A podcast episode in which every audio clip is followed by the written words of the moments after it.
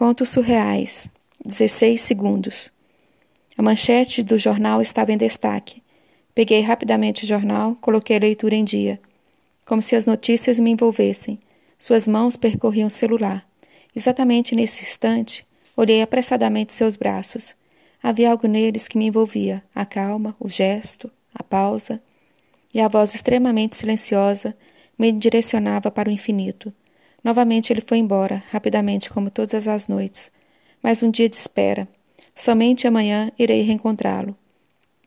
O jornal velho do dia. Seguro nesse instante os noticiários. O texto sem sentido.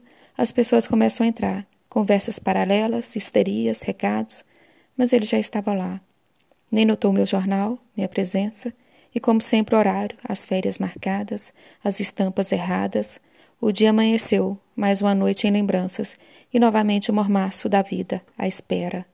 A busca de notícias, o apego do coração, a mente insana e dormente enfatizava o riso, talvez o gozo, a rapidez dos sentidos, o ventre em demência, e novamente a espera. Mas hoje algo infinitamente desumano me arrastou para o precipício.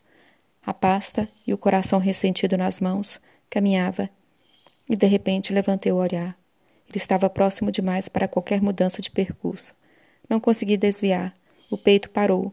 Dezesseis segundos.